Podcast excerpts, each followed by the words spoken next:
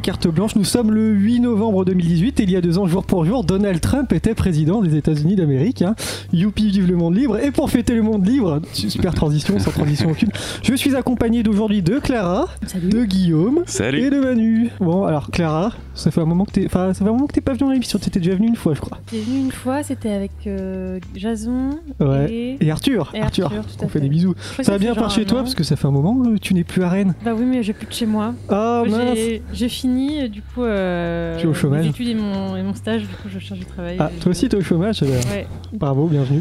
Euh, et deux petits nouveaux, comme j'aime à dire. Hein. Guillaume, ça va? Bah oui, ça va bien. aussi, tout va bien.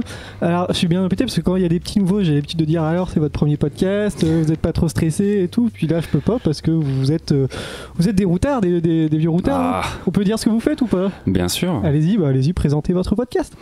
Euh, ben, on fait partie du podcast Tournée Générale. Oui. Euh, voilà, podcast qui fait, euh, qui est bien et qui fait euh, mousser la culture pop, comme on aime le dire. On traite de sujets euh, divers et variés, films, séries, voilà. Jeux Et vous vidéo. enregistrez aussi la, la petite spécificité dans les bars. Quelques infos à l'arrache, on est en live sur baladodirect.fr comme les gens qui sont sur le chat euh, le voient. hein. Il y a que- quelques petites coupures, des, petites, euh, des petits problèmes techniques, C'est pas grave. Il y a un chat, alors vous discutez avec nous, il n'y a pas de souci. Si vous souhaitez participer à l'émission aussi, parce que ça peut arriver, j'ai mis une petite adresse mail euh, sur le billet du blog. hein. Ça peut arriver. Ouais, vous n'hésitez pas à envoyer un petit message et on passe un bon moment, je crois. On a une petite bière, on mange, euh, on mange des petits cubes de gouda au cumin, c'est très sympa. Mais oui, Alors le, le sauveur de cette émission, je rappelle le principe, il y a cinq grands thèmes, hein, jeux vidéo, séries, cinéma, etc.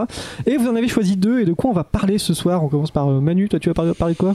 Bah, moi, j'ai plutôt parlé euh, d'un sujet jeu vidéo et Ouais. un musique. Je sais pas si je dois détailler ce que ce sera. pour Rapidement, juste les noms. Euh, sur le sujet jeu vidéo, j'ai parlé d'un jeu euh, Nintendo Switch qui s'appelle Octopath Traveler qui est sorti en début de l'été. Ouais. Et niveau musique, ça va être un, un petit groupe euh, que je voulais mettre un petit peu en avant, euh, un petit groupe du Mans pour le coup, euh, qui fait une, de la musique sur laquelle, enfin que j'aime beaucoup en général. Voilà. Très bien, Clara, de quoi tu Oui. nous parler? Euh, moi, ça va être euh, une série avec euh, une série animée avec l'anime One Punch Man. Et, euh, et puis je vais parler un peu de rap avec euh, l'album Du de rap. Toi, Ouais. t'écoutes du rap. Et ben justement, on Eh ben, va- je détaillerai ça tout à l'heure. Très bien, et toi Guillaume? Euh, je vais vous parler de Bolshoi Arena, le- une, des, une BD qui vient de sortir et qui est scénarisée par, euh, par Boulet. Et puis, euh, je vous parlerai également de ma petite marotte, puisque Oui. je reviendrai en remettre une couche sur, Doctor Elon Who Musk. et peut-être Elon Musk. Ouais, pourquoi pas. Donc sur Doctor Who, Tout la à fait, saison. Ouais. exactement, la saison 11. On va pouvoir commencer. Par quoi on commence Euh, Le livre? On commence par le bouquin, ça te va? Allez, c'est parti. euh, pour commencer Allez, je lance le jingle et on y va.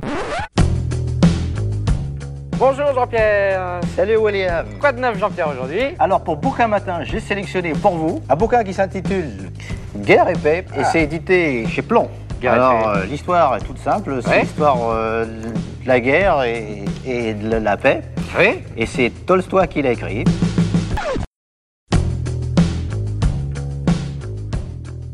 Alors, c'est à toi. Bolshoi Arena, donc, Euh, c'est une BD. Donc, elle est sortie en septembre 2018, donc tout tout récemment. On retrouve euh, Boulet, je l'ai dit tout à l'heure, au scénario. tout à fait. Euh, je l'ai effectivement Au sur la table. seulement. Faites le passer si vous le souhaitez. Ouais, tout à fait. Il scénarise euh, ce- cette BD. Boulet, voilà, on le connaît surtout pour son blog et sa série de BD Notes qui a été adaptée. Et on retrouve Assine au dessin. Alors, c'est un dessinateur que je ne connaissais pas, pour être honnête. Il a surtout fait des BD collectives, notamment Les Autres gens, une BD de Thomas Caden, euh, et euh, peut-être un petit peu plus connu, un peu plus récent, le tome 2 d'Axolot euh, de Patrick Beau Ah, en bande dessinée. Voilà, il a fait partie de ces auteurs-là. Alors, le pitch de Bolshoi Arena. Donc, nous sommes dans un futur proche, au-delà des années 2030. C'est jamais vraiment précisé euh, dans la BD, mais on est euh, bien au-delà de, de cela. Et on suit Marjorie, euh, une jeune doctorante en astronomie qui va découvrir le Bolshoi. Alors, le Bolshoi, c'est quoi? C'est une simulation en réalité virtuelle gigantesque et ultra réaliste. C'est un jeu vidéo, en fait, massivement multijoueur qui rassemble One. des milliards de personnes sur Terre. Alors effectivement, on pense un peu à Matrix, on, passe, on pense aussi à Ready Player One plus récemment. Et pour les plus euh, gamers d'entre nous, on pense à euh, Eve Online ou euh, Star Citizen pour justement le côté un petit peu jeu en ligne tentaculaire qui a créé sa propre communauté. Euh, ce que j'ai particulièrement bien aimé dans Bolshoi Arena, c'est déjà le dessin euh, du coup de ce dessinateur que je ne connaissais pas. C'est un ouais. dessin euh, dynamique qui est assez impressionnant sur les rapports d'échelle qu'il présente parce que du coup comme c'est quelque chose où les joueurs de ce cet univers virtuel vont explorer l'univers en fait, hein, une galaxie, etc. Il y a beaucoup de rapports d'échelle entre du coup les personnages, les vaisseaux, les planètes. Et, ça c'est vachement bien rendu. Visuellement c'est assez inspiré de Moebius, je trouve, dans Oui, oui, euh, oui. les ambiances de couleurs. Un petit peu aussi. Cherché euh, le, le nom tout à l'heure. ouais.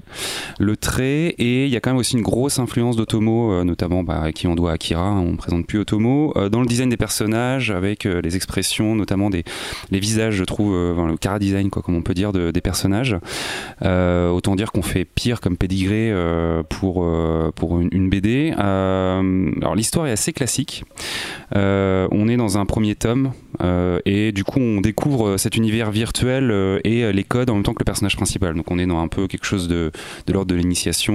euh, euh, donc c'est assez classique de ce point de vue-là. Euh, par contre, euh, l'exploration de la logique interne du Bolshoi, son univers de jeux vidéo euh, compétitif, tellement mondial euh, qu'en fait il a créé une sorte de réalité parallèle euh, avec la, une propre, enfin sa propre économie qui est réelle en fait, qui fonctionne euh, en parallèle de euh, l'économie euh, euh, du monde, de, de la terre, avec euh, tout ce côté un peu e-sport, tout ce côté Ouais, ouais. euh, en fait, de gens qui vont vraiment se faire de l'argent euh, euh, dans euh, le jeu. Ça, ça donne vraiment envie de- d'en savoir plus. Et puis on reconnaît quand même vachement la patte de boulet dans la précision qu'il y a dans justement le traitement de cet univers-là et de l'univers scientifique, parce qu'il y a vraiment tout un côté. Encore une fois, le personnage principal est doctorante en astronomie, donc du coup, elle en fait, à la base, elle arrive dans le Bolshoi pour explorer la galaxie et notamment Titan, qui l'intrigue énormément pour ses études. Et après, elle va découvrir toutes les autres, tous les autres de la simulation. Et du coup, on va rentrer là plus dans le côté jeu vidéo avec justement euh, cette logique de compétition de joueurs. À un moment donné, il y a toute une partie euh, de la BD où il y a une action où les, les personnages principaux font exprès de jouer à un moment donné où ils savent que euh, la Chine et l'Inde, par exemple, est euh, au plein milieu de la nuit et donc euh, du coup il y aura moins de ouais, connexion à ce moment-là, moins de joueurs, etc. Donc il y a vraiment cette logique assez réaliste et plutôt bien croquée de l'univers geek et euh, des jeux massivement multijoueurs. Est-ce que c'est euh, référencé euh, sur des jeux qu'on connaît, des personnages qu'on connaît, des références au jeu vidéo Mario Je sais pas, je dis n'importe Ouais, alors du coup non, effectivement la différence de Ready Player One, c'est euh, vraiment pas euh, référencé et faisant des clins d'œil à des univers déjà connus. Il crée vraiment sa propre mythologie, son propre euh, univers. Euh, on est vraiment dans quelque chose d'assez original dans le sens où effectivement ça ne fait pas référence à d'autres choses. Après, euh, esthétiquement, visuellement, on retrouve, comme je le disais, euh, des, Des inspirations, euh, ouais, à droite à gauche quand même. Mais euh, c'est vraiment très discret et on alors il y a effectivement peut-être un petit passage à un moment donné euh, parce que comme c'est dans un univers de jeux vidéo, euh, parfois les personnages se font des petites pauses entre guillemets euh, pour aller faire un petit jeu de, un petit jeu de shoot face à des zombies ou alors un petit truc un peu plus kawaii en mode Zelda Wind Waker par exemple. Donc là on peut y voir quelques inspirations mais c'est pas cité quoi.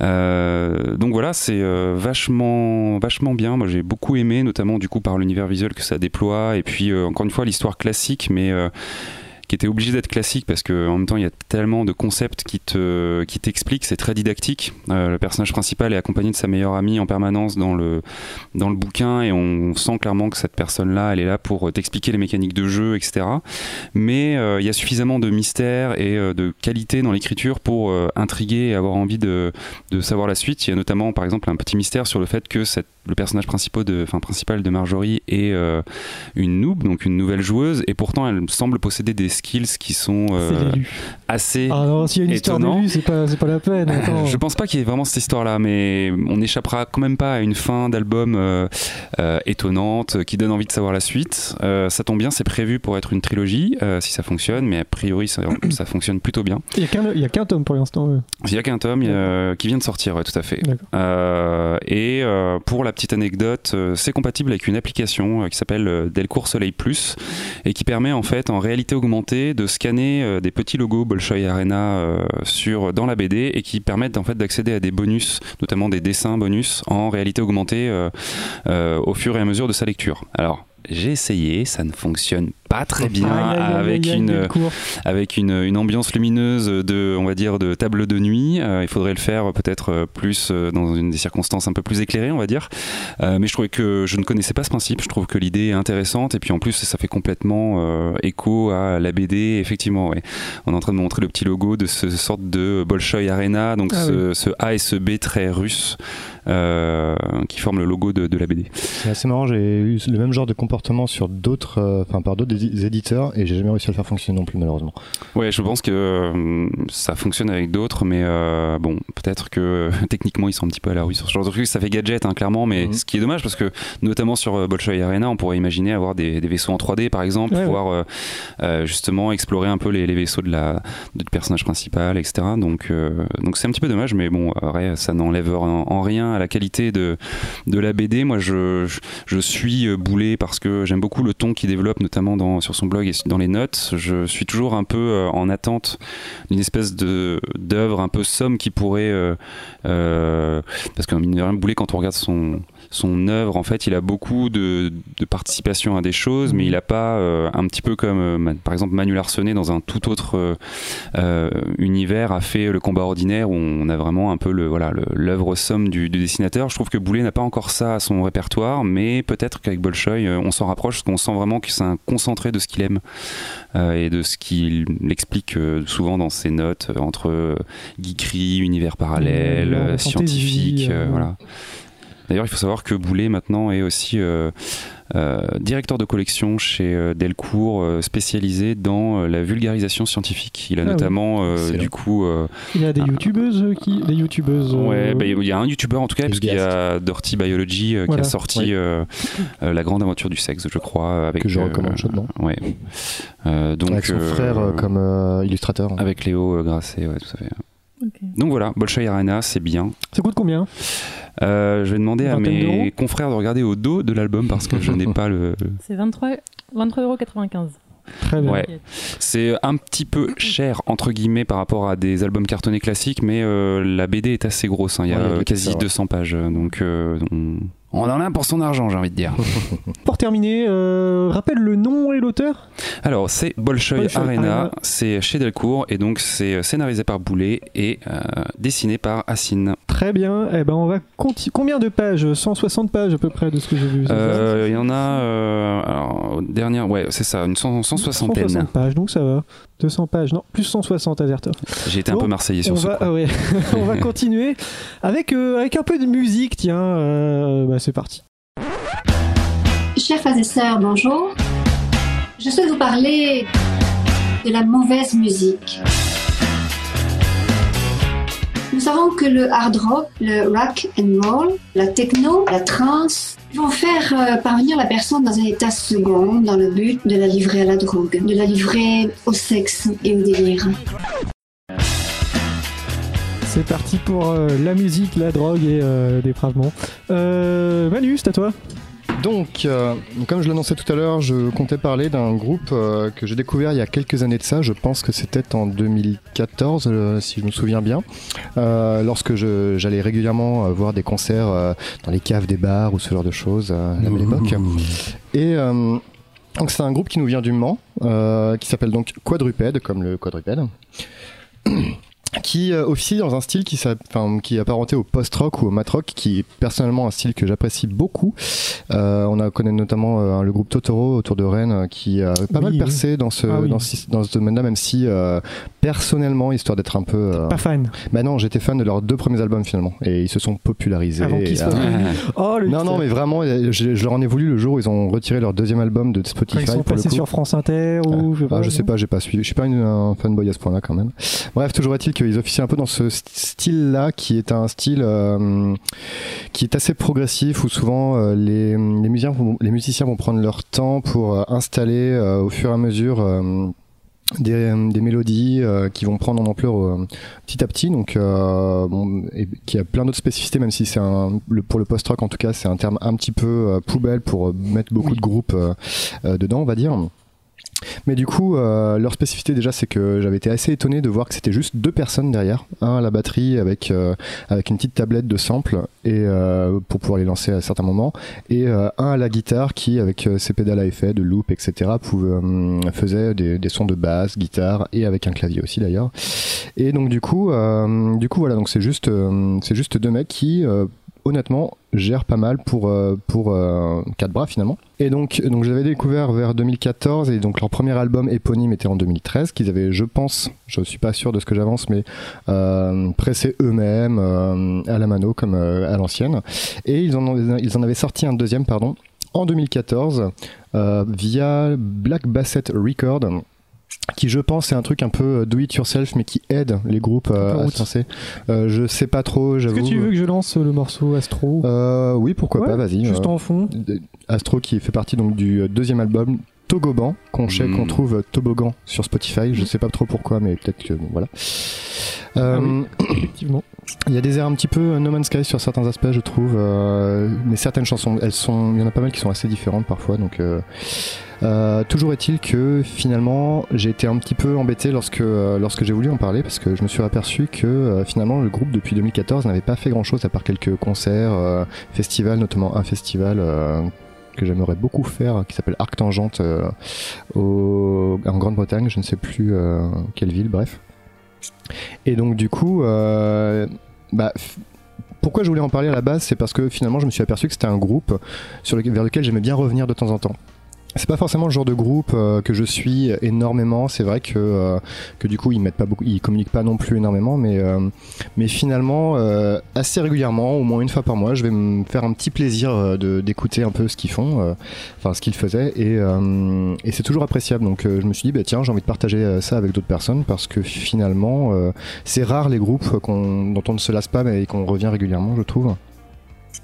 Et en fait, en me renseignant un petit peu à leur sujet, euh, je me suis aperçu que euh, sur, enfin, sur leur profil Facebook, il y a eu quelques petites choses qui sont apparues. Typiquement, apparemment, fin juin, début juillet, ils avaient l'air de commencer à enregistrer quelque chose. Oh. Du teasing. Euh, fin août, ils avaient l'air d'être en période de mixage. Donc euh, là, je me suis dit, oh, mais c'est génial, finalement, ils vont peut-être Septembre, sortir euh, quelque il chose. signe Universal et t'écoutes plus. c'est ça. Non, non, mais euh, c'est vrai que du coup, euh, j'étais un petit peu déçu quand je m'étais fait la réflexion de plus trop en entendre parler. Et euh, du coup, bah, apparemment, ils, ont, ils sont partis pour faire quelque chose d'autre. Donc, j'ai très très hâte de savoir ce que ça va être et de découvrir surtout. Donc, euh, donc voilà, hum, petite reco euh, comme ça. euh, d'un groupe qui je trouve mérite à être un petit peu plus connu en tout cas et euh, je vous laisse un peu apprécier la musique C'est très sympa, ça donne envie de jouer à, à- à un jeu vidéo et d'écouter ça en fond. C'est vrai. C'est euh, alors pour le groupe, c'est principalement euh, instrumental ou ils chantent c'est par-dessus? purement instrumental Ça, ça me plaît, tu vois. Ouais, bah, Quand c'est ça chante, critères. surtout quand ça chante français, c'est chiant. quoi. Bah, Moi, j'aime pas. en fait je me suis fait une que c'est réflexion que cette. euh, Je me suis fait une réflexion, j'ai tendance à apprécier les groupes, même s'il y a du chant, mais quand le chant n'est pas forcément beaucoup plus au-dessus que l'instrumentation en fait. Et euh, du coup, c'est vrai que j'ai tendance à écouter pas mal de choses qui sont purement instrumentales. Et ça en fait partie. Oslo, grand, amateur de musique Ouais. hein, sur le chat, te remercie pour cette découverte. Eh bien, tu m'envoies ravi, j'espère que ça te plaira en tout cas.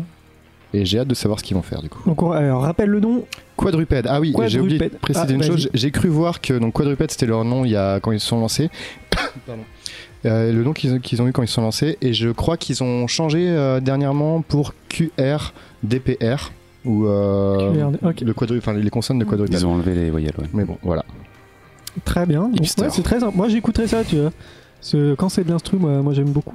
Mais effectivement, le, la petite référence à No Man's Sky, Ouais, euh, on ça- y est un petit peu. En Ouais, fait, petit, euh, euh, Beyond Good and Evil ou un No Man's. Sky, Mhm. c'est euh, si je me trompe pas 65 Days of Static qui a fait l'album et ils sont aussi classifiés post-rock même s'ils sont beaucoup plus électro que, euh, que.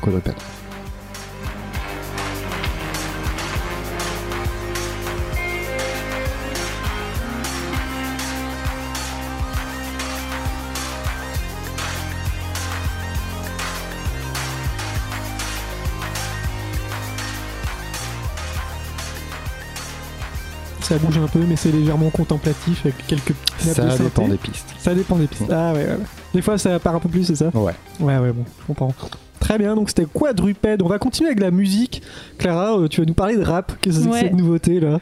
Bah, Alors, Tu m'as pas habitué à parler de rap. c'est vrai que ça fait euh, je t'ai- Peu- je t'ai toujours connu Bon Iver, peu nanana. de temps. Oui, là, bon, ouais. Ça attaque un c'est peu. vrai que je, en eh général, oui, on se permet, on se permet. En général, quand on me demande ce que j'écoute, je dis- j'ai plutôt tendance à dire que j'écoute plutôt du rock, même si c'est évidemment rock, euh, la chose la plus large au monde, et plutôt du folk.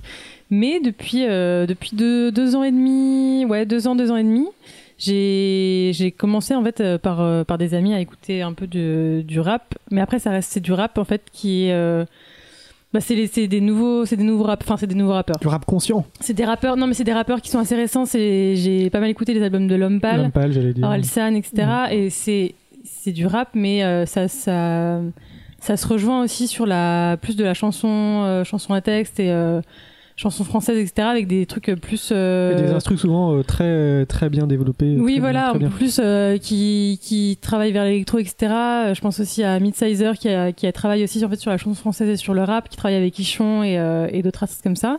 Et un peu dans cette veine-là, donc j'ai euh, donc j'ai écouté il y a pas très longtemps l'album de Damso qui s'appelle Lithopédion, qui est sorti en juin 2018, qui est assez récent. Donc Damso, c'est un rappeur belge euh, qui a Beaucoup de Belges hein, dans la nouvelle euh, Ouais, vague de de Belges. rappeurs. Bah là, du coup, donc il y a Romeo Elvis, il y a bon, Angèle. Angèle, elle fait pas du rap, mais euh, mais elle est, elle a fait pas mal de featuring, notamment elle a fait un featuring sur sur l'album de Damso avec lui sur son album. Et, euh, et en fait, moi, ce que j'ai bien aimé dans les albums de d'Orelsan, euh, de L'Homme Pâle et que j'ai retrouvé chez Damso, c'est que justement, c'est c'est pas c'est c'est du rap, mais ça reste euh, Enfin voilà, c'est surtout c'est des instrus et c'est des mélodiques en fait qui sont euh, qui euh, c'est pas du rap entre guillemets de street etc que Ouais. j'aime moins c'est pas c'est moins brut. Et du coup euh, c'est super agréable à écouter. Et notamment moi ce que j'aime bien en fait euh, enfin ce que je trouve assez amusant avec euh, cet album Damso c'est que les premières pistes en fait sont très justement très accessibles. Ou en tout cas plus accessibles pour un public large qui est pas forcément initié au rap. Et les, les dernières pistes de l'album sont justement plus euh, plus dans ce côté un peu brut et un peu plus euh, bah voilà le rap euh, qu'on a en tête euh, plus traditionnellement entre guillemets et, et du coup c'est vrai que moi vu que je suis quand même enfin j'aime bien ça mais je reste un public assez C'est noob. assez noob voilà sur le rap. Du coup, j'ai beaucoup aimé la première partie de l'album et notamment euh, certaines pistes comme euh, Julien. Il y a aussi euh, Festival de rêve et, et Humain. Et Humain, ça devait être pour la, ça devait être l'hymne pour la. Ah, Apparemment, euh, Angèle serait la sœur de Roméo Oui, Elvis. c'est Ouais, ça. tout à fait, ouais. c'est Du coup, le, voilà, côté belge. euh, Mmh. Ils sont tous Ah, un peu frères et sœurs en même temps là-bas. Oh, dis donc. C'est pas moi qui- euh, et, Je comprends pas. Mais donc, euh, donc Damso devait, euh, devait faire euh, l'hymne pour la, la Coupe de, de football en Belgique, la fédération euh, belge, et euh, avec le morceau Humain qui est aussi sur l'album et que je trouve, euh, que je trouve très, très chouette aussi. Et c'est vrai que du coup, je t'ai pas envoyé de, de son. euh, non, mais je non. pourrais mettre un petit, euh, un petit. Grâce à la magie euh, d'Internet. mais. Le festival de rêve en fond, mais très Merci euh, Noé. Oui, Humain, elle est incroyable, effectivement. Et, euh, et voilà, ce que j'aime beaucoup, en fait, c'est que c'est- c'est. Et puis les, dans les textes, en fait, on. Donc c'est. Damso, il est catalogué dans les rappeurs un peu un peu sombre, c'est-à-dire que c'est souvent par rapport à- au décalage par rapport à soi, le fait d'être en marge, pas forcément des thèmes euh, sur euh, la drogue, le sexe ou quoi que- même si le sexe revient Une souvent. voiture avec des suspensions. Mais voilà, c'est pas C'est très caricatural. c'est euh, un plutôt un, un rappeur euh, sur euh, le- voilà qui raconte beaucoup ses états d'âme, qui euh, qui essaie d'explorer le plus possible euh, justement ses euh, ses sentiments et son côté sombre. T'as mis laquelle là du coup? Festival de rêve. Festival de rêve. Ok, ça marche. Très léger. hein. Et, euh, et donc voilà, j'ai découvert ça il y a pas longtemps et, euh, et j'aime beaucoup Ça et notamment j'ai euh, j'ai euh, complété entre guillemets mon écoute de l'album par euh, la vidéo YouTube, euh, la chaîne YouTube par euh, le règlement. Je sais pas si vous connaissez. Non, ça me parle pas Non, du tout. C'est un un- mec qui a une cagoule ou un truc comme ça Non, ça, c'est masqué. Masqué, ouais. C'est Masqué qui parle aussi de rap. qui était pas mal aussi. J'ai bien ces vidéos qui sont ouais. bien foutues. Et le règlement, donc euh, pareil, c'est un. Alors on le voit pas à l'écran, mais euh, du coup euh, c'est juste la voix et puis du coup il met des extraits de clips, etc. Et il parle de rap et il est, il est, enfin il est super, il est super poussé en fait dans cette analyse et il parle vachement de, tout ce qui est du texte et des thèmes abordés dans les différents albums. Et il a parlé justement des albums de, il a parlé de Vald, de L'Homme de Damso, de Columbine et à chaque fois c'est, enfin c'est vraiment une c'est comme une euh, enfin c'est vraiment un bonus pour l'album enfin après l'écoute de l'album de, de regarder ces vidéos et Ouais, en euh, complément, ouais. Hmm. en complément dans, en complément de l'album et, euh, et voilà et j'aime beaucoup Et donc, du coup, par rapport, par exemple, pour moi qui apprécie pas mal Orelsan, est-ce que Damso, ça a quelque chose qui pourrait me parler aussi? Parce que finalement, en fait, Orelsan, une des raisons pour lesquelles il est peut-être aussi grand public, c'est parce que justement, il, il fait pas en effet du rap de banlieue à proprement parler, mais plus un rap de ça, la, la culture qu'il a, de la culture populaire, euh, la culture nerd, geek, Mm. etc. Et euh, du coup, je me posais la question sur les différentes références que tu as que tu as citées. Est-ce que euh, est-ce que du coup, euh, ça pourrait aussi coller à ce genre de, de choses euh Ouais, je pense. Euh, je pense que justement, ce que je disais par rapport au début, aux, aux premières euh, chansons de l'album qui sont euh, qui sont plus euh, pas plus mélodiques parce que euh, le, le rap de banlieue, etc. est aussi mélodique et c'est enfin c'est toujours euh, ça reste euh, des textes euh, vraiment recherchés, etc. Mais je pense qu'effectivement, ce, ce premier, les premières, les premières chansons euh, pourraient, euh, pourraient, pourraient ouais. ok. Et notamment Julien, en fait, qui, euh, qui parle de, qui parle de pédophilie, mais qui est euh, tourné d'une façon, euh, enfin, c'est Mignonne. non, pas mignon. Alors justement, c'est Ah, pas tourné de façon mignonne, mais c'est euh, c'est en fait c'est juste euh, donc il, il parle il parle d'une personne euh, qui Julien qui est pédophile et en fait il, dans cette chanson il, il raconte que euh, en fait c'est justement c'est euh, c'est pas que c'est mignon etc mais c'est juste que ça existe dans la société et Mhm. euh, comment euh, comment ces personnes là qui existent etc et qui l'ont pas choisi etc voilà évoluent dans la société et il dit que ça peut vraiment être n'importe qui ça peut être ton voisin etc et faut que j'arrête de dire etc et, et pareil, c'est une chanson où la mélodie, alors ce que je vais reprendre un peu les mots de, de la vidéo YouTube du règlement, mais fait, une, ça, ça ressemble presque à du Mickey, tra- à du Mickey 3D dans la, dans la mélodie parce que c'est euh, c'est vraiment très très posé. Et, euh, Mm. et, euh, et j'étais vraiment surprise de, de, de, de cette écoute, même si justement, parce que le refrain c'est quand même Julien aime les gosses. Et c'est. Ah ouais. Et voilà, mais euh, mais ouais, il y a quelque chose, il y a quelque chose de vraiment euh, assez fascinant dans ce, dans ces textes et dans la façon dont, dont il en parle en fait, et que c'est pas euh, justement, c'est pas montré de façon mignonne, mais c'est juste, euh, c'est juste des faits et c'est euh, Réaliste, quoi. c'est un Mm. travers et, euh, et ouais voilà. Euh, J'aimerais rebondir sur la, la question de, de Slow parce que ça m'intéresse aussi, moi en tant que total noob du rap. c'est quoi le rap conscient et du coup, bah, est-ce que Damso en est Alors ça, franchement, Question je, piège, je, suis- je suis pas du tout euh, Euh, assez euh, calé sur le sujet. C'est juste euh, que j'ai lu Rap Conscient euh, il y a deux jours. Et je- voilà. Mais non, mais c'est ça, c'est qu'on en entend beaucoup parler. euh, J'ai l'impression ces dernières années avec euh, bah, des Ouais. mouvances un peu Euh, euh, nouvelles, quoi. sociale et politique ouais, bah, qui reflètent c'est dans les, ça. dans les paroles. Ouais, ouais. D'accord. Pourtant, le rap, ça a toujours été très politique finalement. Ouais, ouais, ouais. donc, Ouais. euh, Mais euh, peut-être que oui, une nouvelle vague qui. euh, c'est peut-être euh, ouais, pour distinguer du gangsta rap, j'en sais rien. Et là, il y a quelqu'un qui demande Big Flo et Oli, et pour le coup, Big Flo et Oli, c'est. Enfin, Azertov, du coup, demande Big Flo et Oli. C'est. Euh... Big Flo et Oli, je crois qu'il en fait, il est dans la sphère rap. J'ai vu, j'ai vu et j'ai lu qu'il était assez. qu'il était critiqué dans le sens où, euh, en fait, il faisait du, du rap justement pour. pour les familles et pour les, pour les ados, et c'était très, très gentillet. Du coup, il il n'y a pas d'insultes. C'est très des bons sentiments, etc. Et même si euh, ça sonne rap, ça, au final, c'est, c'est- ça l'est pas. Enfin, c'est pas que ça l'est pas, mais euh, c'est un peu, euh, c'est un peu les bébés, quoi. Ah oui, Ouais, tout mignon quoi. ouais, voilà. Ah, bah. Ouais, mais après, je connais pas assez le rap pour me lancer dans des dans les débats comme ça. Je pense que je Non, non, n'importe quoi. Mais euh, je trouve ça, enfin, je, je trouve ça bien. Et puis on- ça s'est vu aussi avec euh, tous les, bah, tous les rappeurs qui étaient présents dans, dans les festivals, dans les grands festivals, euh, qui sont catalogués, ca- cata- Cataclysme. catalogué rock. Genre, Catapulte. en conseil, il y avait PNL, euh, il y avait Charru, il y avait Orelsan, il y avait Ro- Roméo, Elvis, etc. Et, euh, et ça se, ça s'élargit un peu. Alors, Ouais. c'est, c'est, euh, c'est pas forcément, enfin, c'est une bonne chose dans le sens où, euh, ça a été souvent, ça, c'est souvent, euh, c'est souvent plein de, plein de stéréotypes sur, sur les rappeurs, etc. On l'a vu aussi avec le, le clash entre Caris et Booba il y a pas très longtemps où, euh, La bagarre. Mm. Là, soudainement, les médias se sont intéressés euh, aux rappeurs, euh, aux journalistes rap, etc. Alors que euh, quand il y a des sorties d'albums, eh ben, euh, les gens s'en foutent. Même quand il y a des, des rappeurs qui passent à On n'est pas couché ou quoi, c'est souvent, euh, souvent les mêmes clichés qui reviennent. C'est et, euh, caricatural, ouais.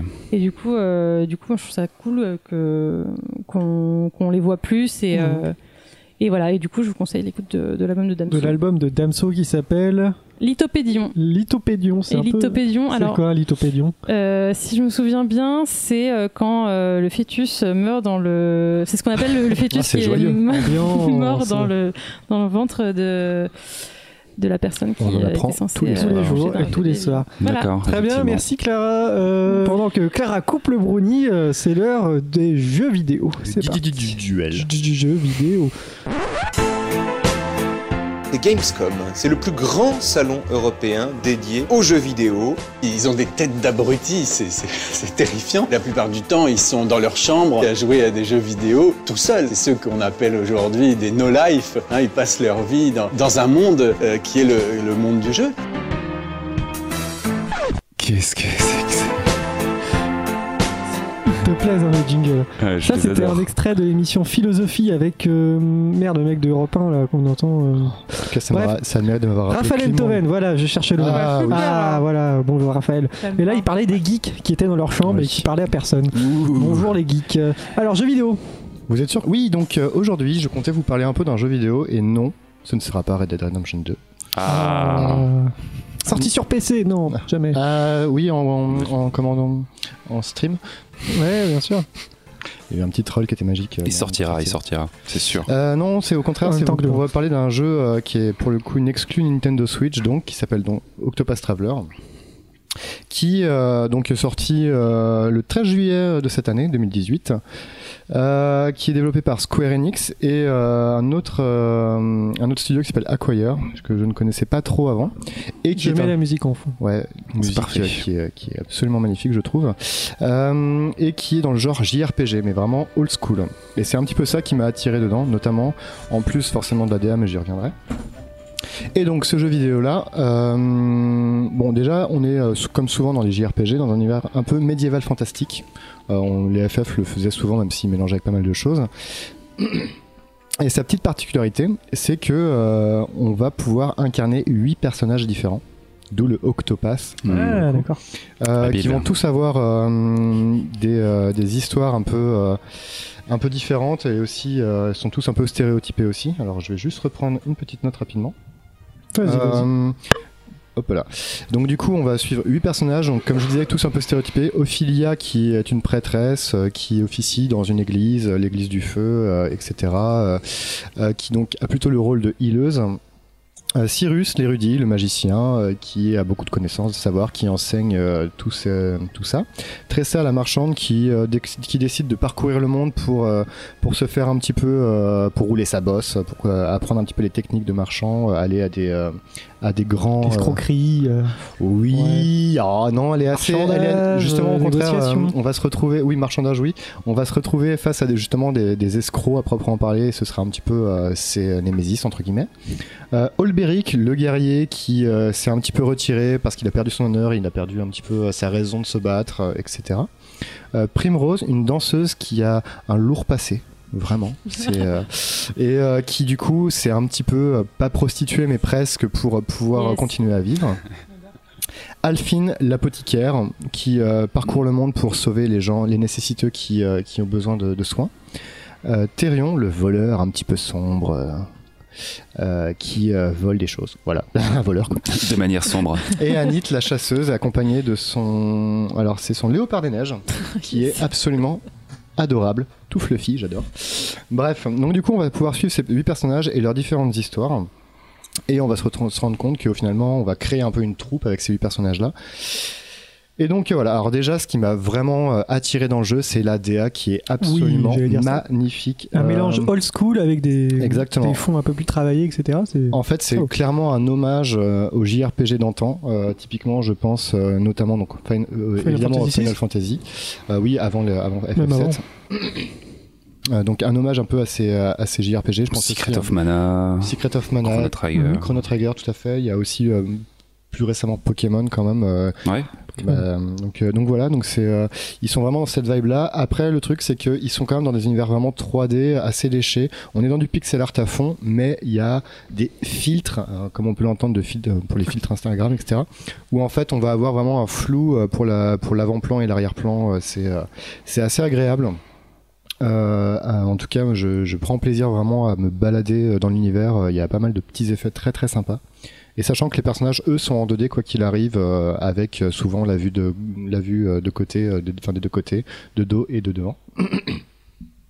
Euh, ce qui est intéressant aussi, c'est que lorsqu'on parle de JRPG, euh, souvent on va se retrouver à de vouloir, devoir, à devoir faire euh, de l'expérience, euh, et donc forcément, ça peut être très rébarbatif. Je sais que moi personnellement, les FF, ça m'est souvent arrivé de Le grind. Ouais. de, ça m'a souvent arrivé de justement de lâcher l'affaire parce que euh, à un moment donné j'étais face à un boss et il fallait que je, je pexe comme un porc euh, pour pouvoir euh, le battre et euh, au bout d'un moment bah, j'en avais marre. Là en fait ce qui est assez intéressant c'est que le, le système de combat est suffisamment intelligent pour même si il peut être un peu répétitif, en tout cas, euh, il se réinvente pas mal. En fait, à chaque fois qu'on rencontre euh, euh, une difficulté, on peut, la, on, peut la surpasser de différentes manières. Je crois que c'est le système de combat qui a été développé pour les Bravely Default, puisque c'est aussi Square Enix qui l'a fait.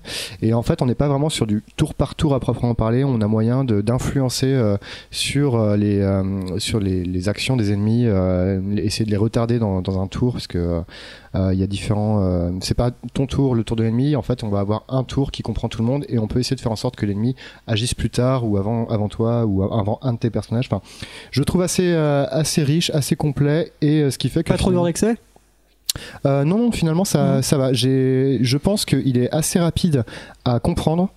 Par contre, à maîtriser, ça, ça peut prendre un peu plus de temps et justement, il y a assez de richesse de combat pour pouvoir, euh, pour pouvoir vraiment se l'approprier. Euh, donc, bah, c'est un gros point fort parce que clairement, moi, c'était une des choses qui me freinait énormément dans ce genre de, dans ce genre de jeu. Par contre, clairement, il n'est pas dénué de défauts. Euh, je sais que euh, le fait qu'on ait huit personnages, alors certes, on a huit histoires différentes à, à découvrir sur différents chapitres à- pour chacun, mais le problème, c'est que bah, toutes les, les histoires ne se valent pas. Typiquement, euh, je parlais de, de la marchande. Bah, la marchande, clairement, je m'ennuie. quoi. Après, c'est aussi les appétences de chacun. Mm. Mais, mais finalement, il y a des personnages qu'on va, pouvoir, vouloir privilégier. Et en parlant de ça, justement, il y a certains personnages qui vont être beaucoup plus intéressants. On va souvent avoir une équipe euh, principale avec euh, des personnages euh, vraiment forts par rapport à ça, et une équipe secondaire à proprement parler, même si on peut les mélanger tout le temps quand on veut, quoi. Et du coup, bah, à partir de là, ce qui est un petit peu dommage, c'est qu'on est quand même forcé d'utiliser ces huit personnages pour faire avancer le jeu. Mhm. Et donc on est un petit peu obligé de tous les faire monter en même temps au même niveau. ouais. Donc euh, bah on n'a pas forcément euh, ce sentiment de devoir pexer comme un porc constamment, mais on est oh, mince celui-là il est un peu à la ramasse. euh, Ouais, il va falloir le travailler un petit peu. D'autant plus que si j'ai bien compris, parce que j'en suis pas encore arrivé au bout, puisqu'il est quand même, il- je pense qu'il faut encore une bonne centaine, centaine d'heures de jeu pour le, pour le mener à bien.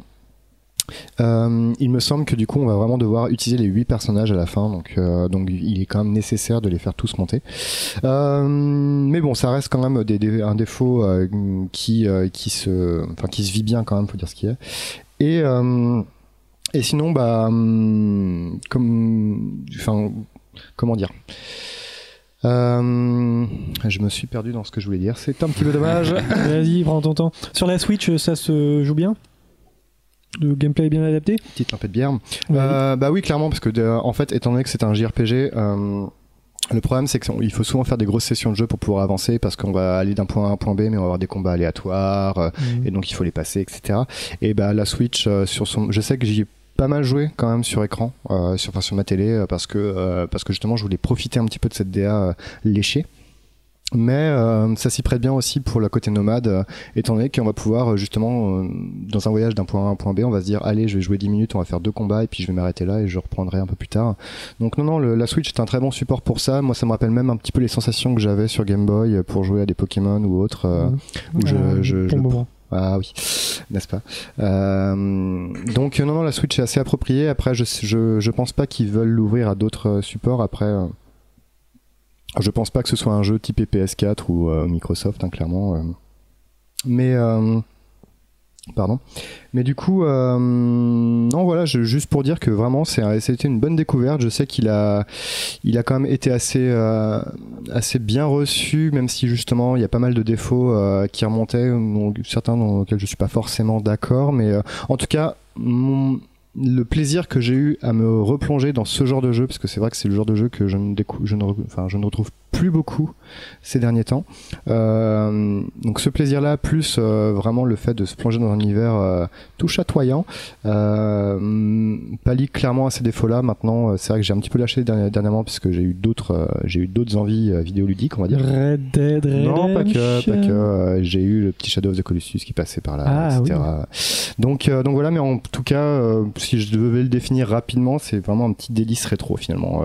C'est, c'est des petits, c'est des souvenirs d'enfance que je retrouve et qui, euh, qui reviennent avec un petit peu sublimés par, euh, par euh, les nouvelles façons, enfin les, les nouvelles technologies. Pas euh. trop demandeur de temps, parce que j'aimerais bien commencer des nouveaux jeux, mais euh, des fois c'est Je le te genre dis, de- si, Ouais. tu veux le mener à bien, ça va plus être plus d'une centaine de, centaine Ouais, d'heures de jeu. Donc euh, c'est un JRPG après tout. Hein, on peut pas trop faire autrement. Mais, euh, mais voilà. Il y a toujours un truc qui me, qui me rebute un petit peu dans ce genre de jeu euh, auquel pourtant je pourrais être, euh, enfin avoir envie de tester par le- l'histoire, etc. Euh, l'interface, les menus, le fait que beaucoup de choses se passent dans les menus on a vu quelques, euh, quelques écrans. euh, Est-ce que de ce niveau-là ça va? C'est assez digeste C'est pas trop. Euh, justement imbriqué, euh, trop old school par rapport à ça. Alors l'imbrication, non, pas des masses. Je me souviens justement de, jeux comme Pokémon avec son inventaire ou, euh, ou FF avec ses sous-éléments, de sous-éléments, de sorts, etc. Non, non, clairement c'est quand même assez bien pensé pour le coup. Et, et même en fait... Comment dire Ils ont quand même essayé de faire en sorte de se souvenir un petit peu de, des, des choix que tu fais, je crois. Alors, je suis pas certain quand même, mais j'avais l'impression parfois qu'en combat, euh, si je voulais, si c'était un combat facile, j'appuyais juste constamment sur euh, sur euh, sur la croix et puis ça me prenait les choses comme il fallait. Euh, donc non, à ce niveau-là, il est assez accessible, honnêtement. Après, je suis pas très objectif dans le sens où c'est un, un genre que j'ai. Je suis pas expert dans le genre, mais c'est quand même un genre que j'ai déjà pas mal euh, Ouais. manipulé, donc euh, je le trouve peut-être plus facile, enfin plus simple d'utilisation que d'autres. Donc à ce niveau-là, il est peut-être plus accessible en effet. Mais après, bah, ça reste, euh, il y a quand même pl- pléthore d'actions à faire. Donc, euh, donc voilà. Après, euh, si je me, du coup, ça me, ça me revient en même temps. Euh, Il y a des systèmes, notamment un petit peu, je sais pas s'il y en a certains qui ont pu connaître des jeux comme euh, les Dragon Quest, notamment le 7, si je me trompe pas. Il y a un système un petit peu de, alors comment ils appellent ça eux? Dans le Dragon Quest, c'est la concentration, je crois, et c'est la je l'ai- je l'ai pu pour euh, Octopus Traveler qui permet en fait justement sur certains tours de presque de s'économiser un petit peu pour pouvoir euh, attaquer plus fort derrière. Enfin, il y a y pas mal de, c'est assez, enfin c'est assez riche finalement euh, et assez profond comme euh, comme euh, système de combat en tout cas voilà. Mais oui en effet les histoires sont sont un peu plates parfois. Là pour l'instant j'espère que tout va un petit peu se rejoindre parce que là en fait on a huit personnages qui sont de villes différentes, de milieux différents. Et euh, du coup, ils se rencontrent euh, au fur et à mesure de l'aventure. Mais je me pose la question vraiment de est-ce qu'à un moment donné, ils vont, euh, ils vont unir leurs forces contre, euh, contre un truc vraiment euh, qui, euh, qui relie toutes, leurs toutes leurs histoires.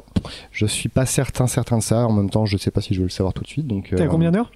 Je pense que je suis à- à une soixantaine pour le coup. Ouais, quand même. Ouais, ouais.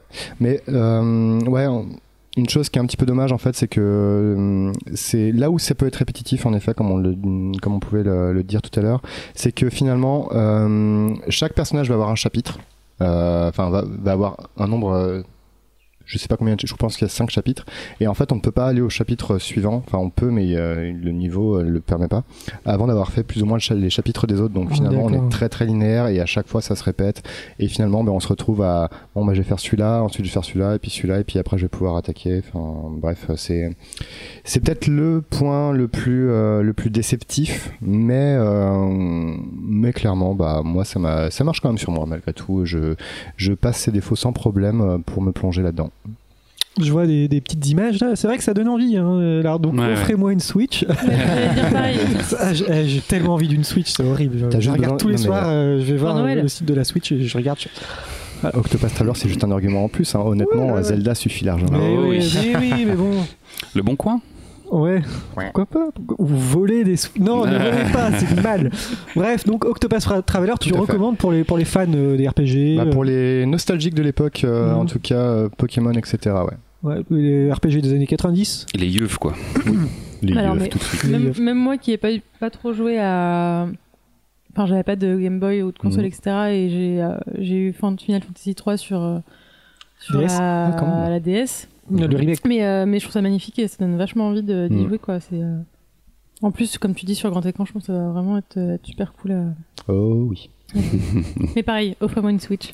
Ouais, offre- on tout le monde s'offre une Switch. Allez, C'est ça ça. va, c'est bientôt Va Noël. savez louer. comment. Le chat, euh, le Tipeee est euh, juste en dessous. Il va falloir lancer l'événement euh, Un Noël pour les podcasters. Un Noël pour les podcasters, offrez-nous des Switch. Bon, très bien. Merci Manu. On va continuer avec, euh, avec des séries. On a deux séries. Écoutez, c'est parti.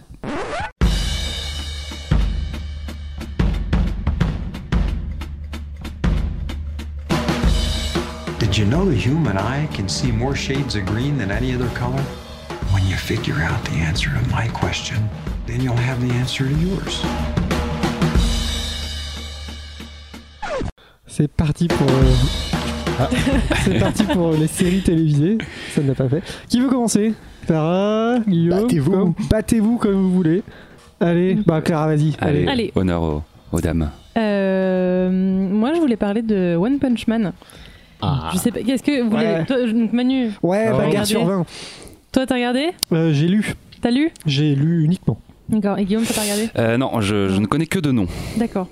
Euh, donc c'est un animé qui est tiré d'un manga qui est euh, donc le manga est euh, en cours depuis 2009 et l'animé date de 2015 donc il est sur Netflix depuis peu et donc là je viens de voir qu'il va y avoir une deuxième saison Oui. en avril 2019 donc c'est dans un petit moment mais du coup donc moi j'ai pas du tout lu euh, les mangas donc tu pourras peut-être m'en parler euh, Euh, nous en parler euh, Peut-être.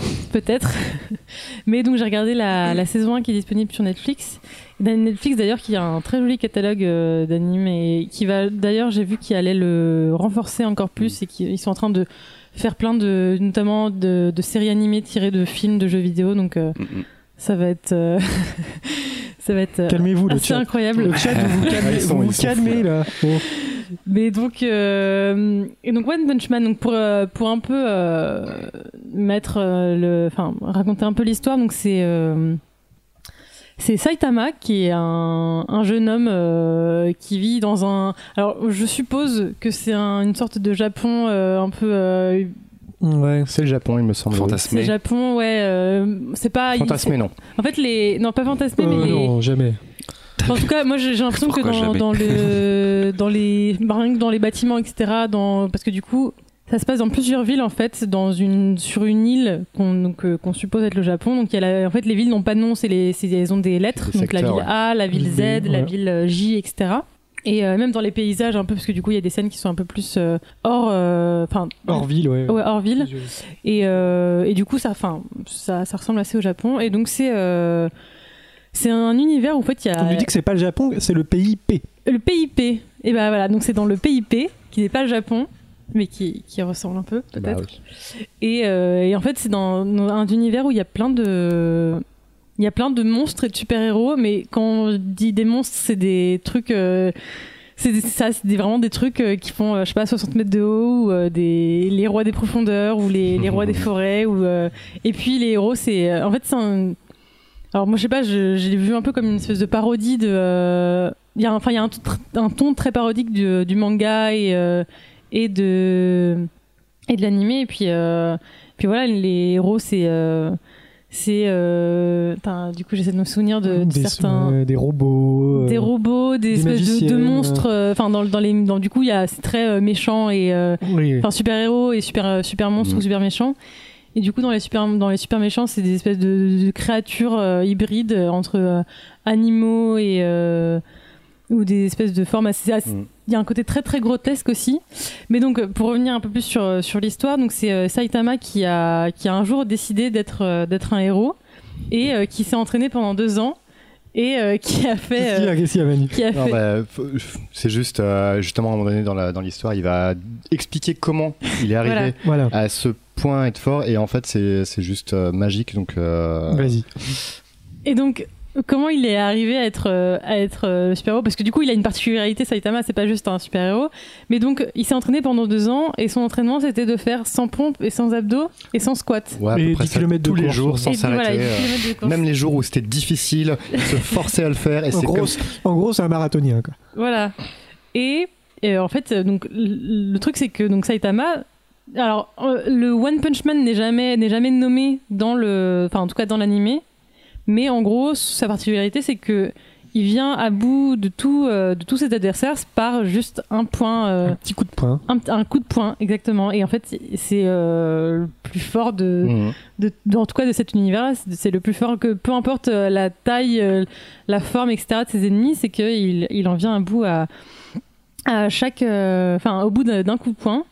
Donc il n'y a, pas de combat au final. Et s'il y a des combats, il y a mais- des combats, mais fait, euh, voilà. mais c'est juste que ça, en fait, et c'est pour ça, et le, le truc, c'est que du coup, donc Saitama, ça le, ça le saoule parce que lui, il veut, il veut se battre. Il veut Ouais. pas juste que ça soit fini. Il veut de- la bagarre, lui. il veut pas se, se- que ça soit fini au bout de- d'un d'un coup de poing. Du coup, euh, du coup, voilà, c'est un peu le, donc ça, c'est un peu le point de départ. Donc c'est un espèce de mec lambda qui s'est entraîné, qui est devenu euh, super fort et qui, euh, quand il regarde, en fait, il passe ses journées à regarder la télé. Quand il voit qu'il y a un truc aux infos, et bah, il y va et euh, il terrasse la menace.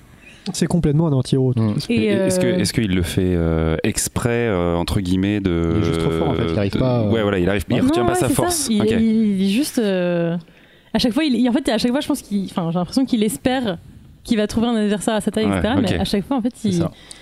Et en fait, il a un. À côté de ça, donc à côté de sa force physique, etc., il a le... un côté. euh, Bah, super désabusé quoi genre Ouais, c'est il, ça, oui. il- le il est blasé euh, il est un peu bête euh, il est euh, Bah, il a une tête euh, effectivement qui fait et plaisir. voilà Il a et une en fait. Ouais. et c'est pour ça qu'il y a un côté vachement parodique, etc. C'est que du coup, c'est. Enfin, il y a. C'est.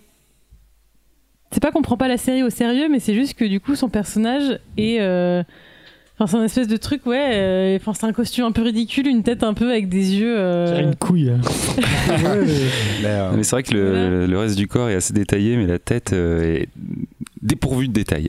En- En fait, si tu veux, je peux te conseiller une vidéo de Rufio, un mec euh, du Nesblog notamment, Ouais. Mm. qui a donc dans sa série Coma, il me semble, qui euh, K-O-M-A, Ok. qui a justement essayé de parler un petit peu euh, de, de One Punch Man et de comment il euh, justement il détournait tous les codes du shonen actu- enfin du shonen, euh, euh, on va dire populaire.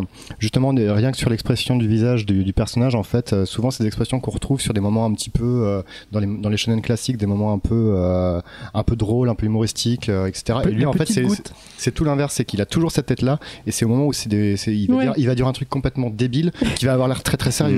euh, Mmh, ouais. euh, Ouais. Et justement, en fait, dans les shonen, il y a souvent des constructions de euh, le personnage euh, a un pouvoir ou euh, une capacité. Euh, et euh, va se retrouver à quelqu'un avec- contre quelqu'un de plus fort que lui. Il va devoir s'entraîner, s'améliorer pour pouvoir battre cette personne-là. Là, c'est l'inverse. Ouais. Euh, le personnage est juste ultra pété dès le début, et donc du coup, bah, en fait, tu te retrouves face à un, un héros qui euh, est en pleine crise existentielle parce qu'il n'arrive pas à, euh, à trouver des- un adversaire à sa mesure. quoi. Ouais. Ouais. Il est déjà à la fin du chemin, quoi, quelque Bah, part. c'est un peu ça, quoi. Et ce qui est génial, c'est que les Mais il n'est pas reconnu à sa juste valeur. Non. Exactement, ce que euh, si je peux me permettre.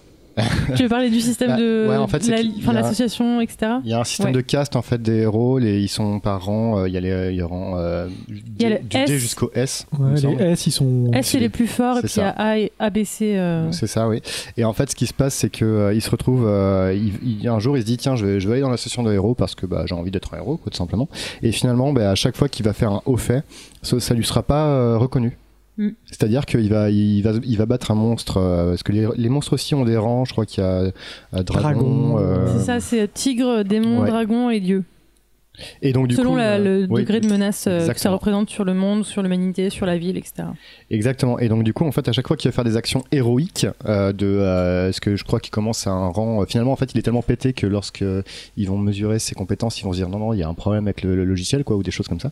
Et en fait, à chaque fois qu'il va, il va faire des actions fortes, bah, ça va être donné au- à un autre héros qui était sur place euh, par hasard. Ou D'accord. Et donc en fait, c'est complètement, euh, c'est, enfin, oui, c'est complètement une parodie des shonen Ouais. actuels. hein. Alors si je me souviens bien, en fait, donc il passe euh, pour, pour être super héros professionnel, il faut passer donc un espèce de test. à Donc fait. il y a les Test tests, physique il y et a mental. test physique et mental, et en fait lui il est Enfin, il est tellement con que ces tests mentaux, tout ce qui est le côté psychologique, etc., il rate, mais tout ce qui est physique, il explose les scores. Et du coup, c'est pour ça qu'il est classé, même si Très moyen, quoi.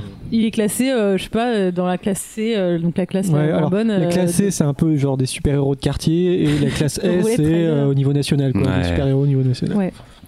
Et, euh, et donc voilà. Et, et moi, j'ai, trouvé ça super drôle et super jouissif aussi dans le côté euh, justement de voir des, des combats qui prennent des mesures euh, totalement. Enfin, ils détruisent des montagnes, ils détruisent des immeubles. Ça, c'est des villes détruites à toutes les toutes les euh, 15 minutes, par, enfin tous les épisodes, etc. Et, Et c'est voilà, c'est exactement, c'est bagarre sur 20 et c'est Bagarre sur 20. c'est super bien, c'est super drôle et, et j'ai hâte de voir la suite. Euh, parce que l'histoire est quand même riche et il y a quand même un. Oui, alors ça peut paraître très parodique au- à première vue, mais en fait c'est beaucoup plus euh, profond qu'on Ouais. qu'on imagine. hein. Et d'ailleurs, ce qui était un petit peu amusant, c'est qu'il me semble euh, que l'auteur, à la base, euh, dessinait lui-même le truc, avait foutu ça sur Internet complètement par hasard. Et il avait fait euh, un manga avant qui s'appelait Tokyo Mob euh, 100 ou un truc Alors, comme ça. je sais saurais même pas te dire là pour le coup, mais l'auteur avait fait des dessins, sauf que c'est pas un dessinateur, et du coup, il avait foutu ça sur Internet, et il a été repéré justement par par d'autres, et c'est notamment le dessinateur donc de High Shield euh, 21 qui qui s'occupe des dessins de One Punch Man euh, maintenant, qui a une patte assez assez incroyable, qui s'est euh, qui s'est euh, comment dire euh, bah, euh, qui travaille avec lui maintenant et Mhm. qui a fait que One Punch Man est, est possible euh, maintenant et, euh, et c'est assez marrant justement de se dire que bah, le mec finalement il avait aucune compétence euh, et finalement il en arrive là et, euh, et euh, là où son, son manga parodie justement enfin déconstruit les codes des shonens actuels euh, il se retrouve finalement à être sur le devant de la scène euh, alors qu'il est complètement à côté de, de ce que le, le, le jump ou autre euh, mettent en avant quoi. Un peu comme euh, Saitama. finalement. Oui, bah Mhm. oui complètement. Méta. Ouais. Ce sera tout? Ouais. Ouais, alors moi j'ai juste de petites choses euh, sur internet par rapport à ça. Bon, c'est un peu les discussions euh, la compte geek. Euh, Saitama ou Sangoku, voilà, Bah, qu'on voit un peu partout. Et aussi, il y avait un truc super intéressant, j'avais lu un thread quelque part, qui disait euh, est-ce que c'est adaptable en jeu vidéo? Parce que le mec. alors, à moins de faire un genre de Dynasty Warrior où tu défonces euh, 10 000 Bah. personnes avec un coup de poing. Après, il y a tous les autres pas. héros, mais. euh, Ouais, bien sûr, bien sûr. Ou un jeu de combat. euh, mais voilà, est-ce que Ouais. c'est possible d'adapter euh, ce genre de jeu en jeu vidéo? Mais Oui, a- je pense que. dans les, dans les certainement. héros et les monstres, il y a des grandes richesses de capacités Oui. et Ouais. de pouvoir. Donc, euh, en soi, oui, complètement. Par contre, le boss final, euh, ce serait, un peu- ce serait un peu le bison, quoi. De... Et tu perds. Et voilà. Voilà, c'est tout. Mais voilà, je trouvais ça super intéressant. Ça peut faire un bon jeu de baston au final. euh, bon, bon jeu Mais je crois qu'il y a un jeu euh, qui est sur tous les trucs du jump. euh, Ouais. il me- alors, je pense pas qu'il il, il, Il est pas pas- publié au jump. Je, je Euh, je ne pense pas, non. Et euh, parce qu'il est très très irrégulier dans les sorties pour les euh, pour les pour les chapitres. Euh, mais euh, ce serait assez marrant qu'il. Oui, là, on n'est euh, pas sur du un, ch- un chapitre par Oh semaine. non, clairement pas. non. Clairement Il- pas. bah, il y a le jump mensuel aussi, mais c'est pas non, c'est pas ça non plus. Mais du coup, ouais, ce serait assez marrant de le voir, de, le- de les voir intégrer ce, truc- ce personnage-là à côté de, de, de, bah, Luffy, euh, Son Naruto, Goku. Son Goku. Mais euh, du coup, j'ai une question effectivement par rapport à ce que tu disais, Pépé. Mais euh, là où une histoire se construit avec l'évolution de son héros, euh, qu'est-ce qui fait que euh, enfin, comment c'est quoi la construction de ce héros-là en particulier quoi? Qu'est-ce qui fait que est-ce qu'il y en a une déjà et euh, Bah, il y a. Alors, lui. s'il euh, n'évolue plus dans ses capacités physiques? Lui, il évolue plus, mais après, en fait, il, euh, dans le, euh, en fait, il rencontre un, un euh, cyborg qui s'appelle Genos, qui euh, devient son apprenti. D'accord. Et, euh, et du coup, bah, pour reprendre un peu le côté euh, voilà, parodique euh, des tournements, etc., Genos, pour le coup, c'est vraiment le, le héros typique euh, qui est euh, super sérieux, qui veut, euh, qui veut se venger de, des personnes qui l'ont mis dans cet état-là. Et, euh, C'est un peu un Sasuke, quoi. C'était un, un humain qui est devenu un, donc un, cy- un cyborg. T'as dit quoi? Un peu un Sasuke, quoi. euh, je sais pas, euh, son clan est exterminé ou ce genre de truc, Naruto. quoi. Ouais. Je n'ai pas la référence. Je suis vieux. Un Dark Sasuke, même carrément. C'est quoi, c'est. Naruto Ouais, c'est ça. Ok. Je- j'ai- Un point pour Gryffondor. Et, euh, et donc en fait, donc Genos devient son apprenti et Genos rentre aussi dans l'association, dans l'association des héros et euh, il va essayer de. En fait, il prend Saitama pour son maître, Mm. sauf que du coup Saitama ne sait pas du tout euh, comment. euh, Enfin, gérer son apprenti et a finalement rien à lui apprendre à part juste son entraînement qu'il fait depuis des années, mais euh, vu qu'il a ce côté très, euh, ouais, très, euh, très bête et très désabusé, et à un moment, je crois qu'il dit qu'il juste, il est pas, enfin, il fait pas le héros pour sauver des gens, etc. Il fait juste Mm. parce qu'il en a envie, et et du coup, du coup, donc il y a, il y a un peu ce côté-là, et après il y a, ouais, il y a, le- plus sur le développement aussi des autres personnages, et euh, et non, c'est vrai que du coup, c'est, Non, puis son évolution aussi dans, la, dans, la, dans, dans sa reconnaissance finalement. Oui, parce que comme Mhm. euh, justement il part de zéro parce que personne Oui, ne ouais. le connaît euh, et que du coup il va se retrouver à, à comment il va quand même grimper un peu les échelons au fur et à mesure des, des castes de super-héros. Mm. Mais si, finalement c'est surtout, euh, c'est surtout autour des personnages euh, et de son évolution dans, ces, dans cet univers, euh, même si ça va pas être une évolution euh, de, euh, de performance euh, de combat quoi. Ok. Plus euh, le côté initiatique euh, avant tout plutôt que le côté combat. ouais. Mais ce qui est assez marrant en fait, c'est qu'il se retrouve dans des situations, euh, justement le fait d'avoir un, élève, un élève à sa botte sans qu'il le veuille ou quoi que ce soit. Finalement, en fait, ce qui est assez marrant, c'est que tout ce qui lui tombe dessus, vu qu'il a un côté désabusé, c'est complètement par hasard ou, euh, enfin, Holistique peut-être. un peu ça. Ouais. J'aime bien ces termes. Oh, il y en a qui ont vu d'Argent ici. Oh hein. yeah. Oh yeah. Euh, ce sera tout Rest pour. euh, alors, Azertov, je sais. Sasuke, pas Sasuke, je t'emmerde. Voilà. c'est vrai que ça m'a un petit peu. euh, ah ouais, ah, euh, excusez-moi, excusez-moi. Euh, bon, on va continuer avec les séries, si, c'est, si ça vous convient. Parce qu'on a encore une série qui arrive. Est-ce que je mets Tout le fait. générique maintenant? Ah oui, s'il te plaît. Ah oui, parce que eh, Je t'en prie. je l'aime beaucoup. Je l'aime beaucoup, ce générique, cette version. On écoute ça.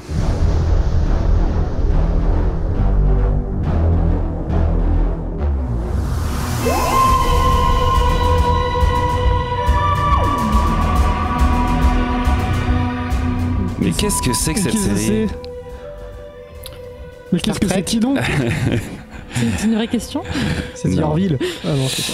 Je vous teste effectivement. Euh, Alors oui, nous avons ici sûrement le Azertov. fan numéro 1 de Doctor Who. Au moins, Mais Red est-ce que Bah, en tous les cas, fans le de Doctor Who ne sont pas le des fans numéro 1 Ah ouais, Peut-être. Non mais Parce qu'ils sont le isolés. fan.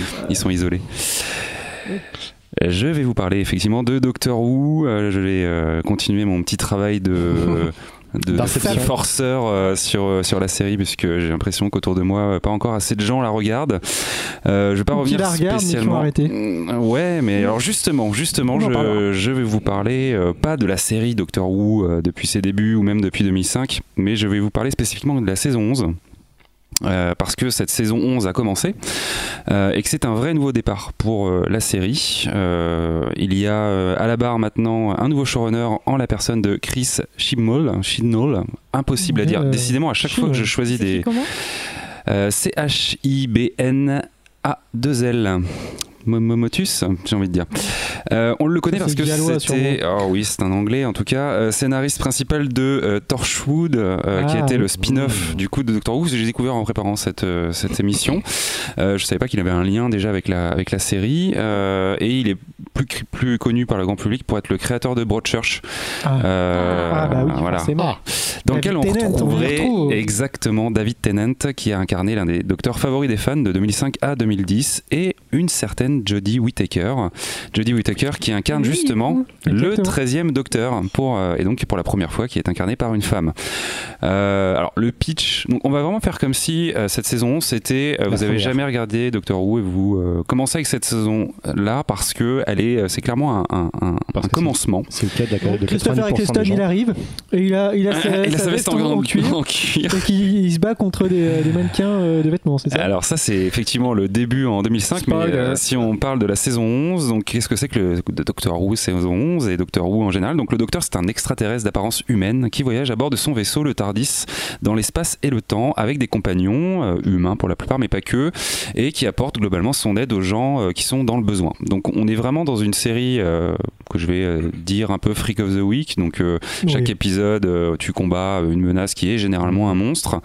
Le côté cool de Doctor Who, c'est que la série elle alterne entre des épisodes qui sont purs SF dans l'espace, avec des vaisseaux spatiaux, etc., des épisodes qui font intervenir un personnage historique. Là, donc dans cette saison-là, on a euh, Rosa Parks, par exemple, euh, et des histoires plus fantastiques ou horrifiques euh, qui se passent en général sur Terre.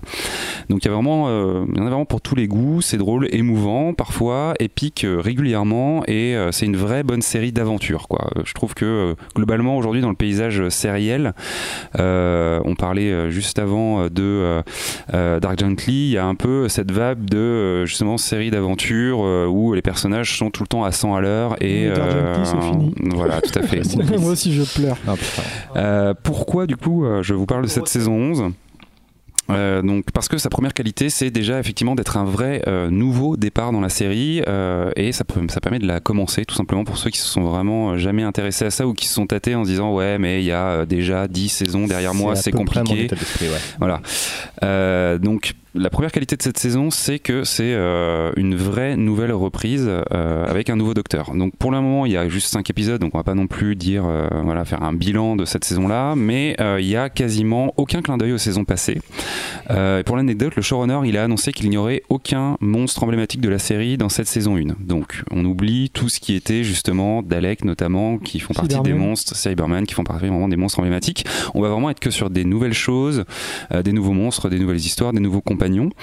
Euh, une autre composante qui est intéressante aussi, c'est et qui est parfois euh, a été parfois un peu décevante, voire euh, surexploitée dans les dernières saisons, c'est les compagnons. Le docteur, il est toujours accompagné de une à plusieurs personnes pour dans ses aventures, qui sont un petit peu notre porte d'entrée dans cet univers-là, parce que c'est souvent des, des êtres humains entre guillemets qui découvrent l'univers du docteur. Tardis. Euh, voilà, c'est plus grand à l'intérieur. Euh, là, les compagnons ici, ils sont au nombre de trois, ce qui peut paraître beaucoup, mais ils sont tous intéressants. Leur histoire est suffisamment travaillée sur cinq épisodes pour qu'on s'attache rapidement à eux. Et euh, il y a un côté très moderne, très inclusif euh, dans euh, ces compagnons, puisqu'on se retrouve avec un, un personnage, un homme âgé, un, un jeune homme noir, une jeune, une jeune femme d'origine indienne, qui permet de moderniser un petit peu la série en traitant de thèmes actuels comme le racisme, le féminisme, le deuil, etc., etc., sans C'est- que Excuse-moi, je t'en prie, je t'en prie, je t'en prie. C'est la première fois que le Docteur a autant de compagnie. Euh, c'est Alors souvent dans les dans les saisons finales, il y avait tous les toutes les personnes qui connaissaient qui se rejoignaient, mais là. euh, Ouais, il y a eu des, euh, il y a eu, euh, y a eu deux, des mais- épisodes avec des rassemblements. Souvent, c'était deux, parfois un. Euh, je pense que dans les anciennes séries, il pouvait y avoir plus J'imagine de niveau dynamique entre les personnages, ça doit. Ouais. Alors, en termes de temps d'écran, euh, forcément, il y a un peu, euh, il y a moins de temps d'écran pour chaque personnage, donc on pourrait dire qu'ils sont un petit peu moins traités. Surtout que dans les dernières saisons, euh, il y avait genre deux ou un compagnon qui était extrêmement central dans, euh, dans Oui. l'histoire. Mais là, c'est bien justement parce que ça crée une dynamique de groupe. En fait, là où le docteur euh, peut être euh, un petit peu identifié comme un personnage solitaire, là, il y a vraiment un truc de, comme on pourrait dire au Québec, de gang. quoi. C'est vraiment, ils sont ensemble, c'est une bande de presque de potes. En tout cas, ils apprennent à se connaître, euh, sachant que les trois compagnons humains se connaissent euh, d'avant, donc ils ont déjà euh, une dynamique entre eux et, et on sent que le feeling passe bien. Et ce que je disais, c'est qu'effectivement, il y a un côté un peu inclusif, un peu moderne, mais c'est pas too much. Ça fait pas non plus euh, pub euh, Benetton, euh, tout simplement parce que les Anglais sont bien plus modernes que nous sur ce point-là de la représentativité dans leur société. Voilà. Et puis la question qu'on pourrait se poser, qui est quand même un petit peu centrale, c'est le docteur en femme, c'est comment? Eh ben la réponse elle est simple. En fait, ça change rien du tout, et c'est très bien comme ça. Jodie Whittaker, c'est un très bon docteur. Elle est touchante, elle est déterminée, elle est excentrique, elle a un côté enfantin et en même temps grave. Bref, elle est le docteur euh, parce que c'est des caractéristiques qui lui correspondent et elle le joue extrêmement bien. Euh, Il y a un petit côté effectivement pour euh, du coup euh, les femmes, pour les fans pardon, et pour les femmes et pour les fans, pour les deux. Mais il y a un côté un petit peu, en fait c'est un petit peu un mélange entre Tennant et Smith dans justement ce côté un petit peu foufou. Foufou, ouais. Elle est vraiment, euh, voilà, elle est très, euh, il y a vraiment un côté très insouciant et très naïf, mais dans le bon sens du terme, très curieuse dans la manière dont elle joue. Mais en même temps, il y a euh, dans son regard et peut-être dans la manière dont elle joue le truc, un côté peut-être un petit peu plus grave aussi, un peu plus sérieux, ce qui fait un petit peu du bien au personnage et qui est du coup assez intéressant. Ce qui est bien aussi, c'est que du coup, les scénaristes, ils ne sur, les scénaristes ne surutilisent pas le fait que ça soit une femme, ce qui est vraiment bien. Euh, on a d'abord à- affaire à une excellente actrice avant toute autre chose, et ça, c'est euh, très très bien. Euh, et puis en fait, c'est pas si euh, nouveau que ça quelque part, parce qu'il faut euh, souligner que le Némésis du Docteur. Donc là, je parle des anciennes saisons. euh, dans les deux dernières euh, saisons, euh, donc le maître, euh, le master, voilà, a déjà est déjà passé par cette case de euh, transformation en, en femme, et ça s'était très bien passé. Et c'était très intéressant. Et encore une fois, c'était une actrice qui était assez euh, incroyable pour le rôle. Donc, je trouve que voilà, le- la manière dont ils ont traité le truc, ils se sont pas dit ouais putain là on a fait un truc de ouf, on a euh, 1000 docteurs en femmes, du coup il y a plein de sujets qu'on va pouvoir traiter. Non, ils le font de manière un- très naturelle et c'est vachement vachement un, bien. non- quoi. un non-événement en fait. Exactement. Euh, sachant que pour le docteur, euh, la plus folle euh, transformation qu'il aimerait avoir, c'est d'être roux. Donc, tu vois, on est encore très très loin de. euh, tout à fait, ouais. Très très loin de euh, ce que la série peut nous apporter. Un petit mot euh, sur euh, la production euh, de la série, euh, la qualité, on va dire, de la production de la série qui monte encore d'un cran, je trouve, par rapport aux précédentes saisons. Donc, euh, s'il y a des gens qui euh, ont peur de se retrouver face à une série un petit peu cheap, parce que c'est aussi un peu le.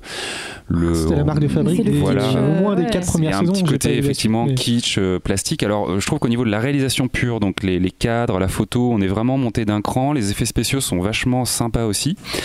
Euh, après, on n'échappera pas à des monstres qui font un peu plastique, mais bon, ça fait partie euh, de l'univers de la série et du coup, c'est assez, assez cool qu'ils aient gardé ça. Mais en termes de cinématographie entre guillemets dans la série. On est je pense qu'en termes de budget ils sont encore montés d'un cran et du coup c'est hyper qualitatif et c'est vraiment très agréable à suivre esthétiquement. Euh, je conclurai en disant que euh, du coup j'ai hâte de voir comment la série elle va évoluer et comment surtout la série va gérer le retour des figures mythiques justement parce que à un moment donné euh, même si c'est très bien qu'il fasse une porte d'entrée euh, à l'univers sur cette saison, à un moment donné, il va forcément falloir qu'il fasse revenir des, des personnages emblématiques. Face debout, face debout. Par exemple, j'adorerais revoir Harkness. Ah, euh, dans la série, ça serait tellement Mais bien. il est très occupé dans le reverse, c'est, malheureusement. Harkness C'est un personnage, bah, du coup, c'est un des personnages qui est au centre de Torchwood, Jack c'est euh. Jack Harkness. Ah, mais c'est du coup, oui, c'est John Barrowman. euh, Exactement, ouais, qui était vraiment un super bon personnage dans les deux premières saisons. euh, qui joue à l'acrobate euh, sur les toits Oui. de Starling City en ce moment. Exactement. Oui. Et euh, j'avoue euh, que euh, j'attends Jodie Whittaker sur un moment d'émotion qui va euh, un peu me bouleverser parce que euh, que ce soit Tennant ou Smith, ils ont marqué la série avec des moments, euh, des, vraiment des Oui. bons moments d'émotion où tu tires un peu les larmes. Alors ok, cinq épisodes, on en est qu'au début, on a encore le temps, euh, mais j'espère que euh, les scénaristes et l'actrice sauront nous délivrer ce truc-là parce que ça joue vraiment dans euh, le fait que ce personnage qui est excentrique puisse aussi, pour un moment donné, justement, euh, avoir ce côté contraste et nous euh, envoyer une petite décharge Vu ses performances émotionnelle. dans Broadchurch, je me pose Ouais, Alors j'ai pas vu justement au Broadchurch. bah, Donc, Euh, euh, excellent. Ok, j'ai juste vu dans Black Mirror parce qu'elle fait aussi un épisode dans les toutes premières Ah saisons ouais, de vrai, Black oui. Mirror. Et elle avait Ouais. joué dans Attack the Block, il me semble. Oui, Ouais, parle tout à fait, ouais. Et euh, j'étais content, j'avais euh, trouvé ça euh, a posteriori, j'étais super content de l'avoir. Mais du coup, tu as commencé à l'aborder, mais moi je me pose vraiment la question. euh, typiquement, je suis complètement étranger à l'univers de, euh, de comment euh, de Doctor Who pour le coup. Doomsday, tout le monde le sait. Et euh, je suis complètement étranger à ça. Et c'est vrai que, euh, alors, en plus de ça, j'ai euh, une tare qui est que euh, quand je me lance dans un, dans un univers, j'ai envie de connaître tous les tenants aboutissants. Pareil. Et du coup, c'est vrai que même si là tu me présentes le fait que c'est un peu euh, un nouveau départ, Ouais, tout à fait. ouais. je je- j'irais de, j'irais dedans en me disant putain, ça potentiellement j'ai raté énormément de, de références. Alors tu tu semblais dire que c'était peu Ah ouais, référencé. encore une fois, il n'y a aucune référence. euh, alors, il y en a peut-être euh, dans un nom ou deux de lieux, euh, mais vraiment, c'est, enfin, c'est pas un truc genre euh, wink wink, euh, clin d'œil. Tu te souviens parce qu'on a ok. vu des aventures là-bas. Ça, passe vraiment euh, très, très de manière très, très invisible. Et ouais, je pense que vraiment, c'est aussi la volonté qu'ils ont, c'est de, de vraiment créer une nouvelle. pour que ce soit accessible. une nouvelle narration et donc du coup bah voilà ça change de showrunner là ça faisait quand Mm. même plusieurs saisons que Moffat était au- aux commandes et Qui qu'il commençait à a voilà il a imposé quand même beaucoup de choses narrativement parlant Mm. donc je pense que euh, en- encore une fois vraiment sur ces cinq premiers épisodes euh, tu- ça peut être le début d'une nouvelle série. Et si tu croches dedans bah tu reviens en arrière et puis tu te fais tout le reste. Mais finalement ça t'apportera pas grand chose Hormis le fait que le docteur est un personnage euh, millénaire et que donc oui, il a vécu plein d'aventures, mais si tu vas à ce compte-là, tu vas aussi commencer à vouloir aller chercher les épisodes en noir et blanc. Je l'ai euh, évoqué, enfin je l'ai- je l'ai envisagé en tout cas. et là, euh, voilà quoi. Mais parce qu'en fait là, tu, enfin tout à l'heure vous vous parliez de personnages que vous vou- voudriez revoir apparaître dans, dans cette série-là. Typiquement, dans ce cas-là, moi personnellement, je vais vouloir attendre de savoir comment ils vont être réintroduits avant de me mettre, euh, de m'y- de m'y mettre complètement, parce que sinon, je sais que euh, s'ils les introduisent euh, de manière, euh, tout le monde les connaît, je risque de. Ça va être le gros euh, enjeu, je pense, pour eux. Ouais. Ouais. Mm. Donc, euh, ok, bah écoute, euh, ça me donne envie. Par contre, ouais, comme je disais, je vais attendre un petit peu peut-être, je pense, mais euh, parce qu'il y a combien de saisons là Si on prend le 11. Enfin, la- les nouvelles. euh, les nouvelles, ouais, parce que sinon, je, sais que la, la toute, toute, toute première, tous les épisodes ne sont pas forcément trouvables ou autres. euh. Euh, Avec, euh, je crois qu'en cherchant bien, on peut trouver, mais. Non, non, non, dans le sens où il y a des épisodes qui ont été vraiment perdus. Euh, euh, oui, alors le, Ah oui. le tout tout début, il y a Ce 50 épisode. ans, effectivement, Ah euh, ça peut se trouver un peu sur Internet, mais euh, je crois que sur Twitch, il y a quelques mois, ils, étaient- ils avaient fait une sorte de marathon Doctor Who avec euh, Ouais. plein d'épisodes, Euh, mais euh, ils sont un petit peu compliqués à trouver. Et effectivement, depuis la reprise de 2005, euh, on en est à la 11e saison. Euh, mais pour le coup, je pense que ça dessert vraiment la série de le présenter comme étant euh, saison 11, quoi. Parce que, euh, encore une fois, euh, j'insiste très fortement pour tous les auditeurs et les gens autour de la table, c'est un vrai renouveau et euh, foncez-y. Voilà. S'il vous plaît. Je me sens seul. Venez dernière- parler de Doctor Who autour d'une table avec moi. Tu dois please. faire un podcast sur Doctor Who, tiens. Mais j'adorerais. euh, Ouais, ouais, ouais.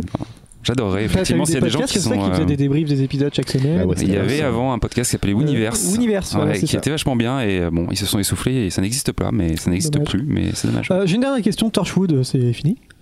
Torchwood, c'est fini, ouais, tout à fait. Ouais, ouais. Et d'ailleurs, il y avait, euh, enfin oui, il y a eu, euh, je crois, quatre saisons. Quatre ouais. saisons, Mm. ouais, ouais. Mais c'était bien. Bon, bah c'est fini pour les séries. Euh, Qu'est-ce qu'on parle au final euh, Dis donc. Ah, juste ouais, rebondir sur ce que dit Azertov. Euh, il dit comme à chaque nouveau docteur, c'est une nouvelle porte d'entrée. Euh, je suis suis, pas d'accord, ouais, je suis moyennement J'ai d'accord parce l'impression qu'il y a eu trois phases. Il y a eu euh, Eccleston Tennant, après il y a eu Smith Capaldi, et Ouais. là on recommence avec. Bah, euh, Même par rapport aux, docteurs, enfin, aux compagnons, il y a eu quand même des transmissions de compagnons, notamment Clara, qui a quand même suivi pas mal de Rose aussi. compagnons, euh, donc euh, Rose aussi un petit peu, entre Eccleston et euh, Tennant. Donc euh, il y avait, qui était il y avait vraiment, euh, il y avait vraiment une filiation et c'était un petit peu plus, plus compliqué, je trouve, même si à chaque fois effectivement c'est euh, un renouveau, parce que le docteur change un peu de personnalité et d'acteur. Mais euh, là, il y a vraiment un vrai, euh, je trouve, un, un vrai reboot qui ne dit pas son nom, quoi. Très bien. Euh, merci. On va passer au truc en plus. Vous avez un petit truc en plus ou pas? Ou Vous y avez pensé ou- Ah oui. Bah je vais commencer quoi qu'il arrive. Ok. C'est parti.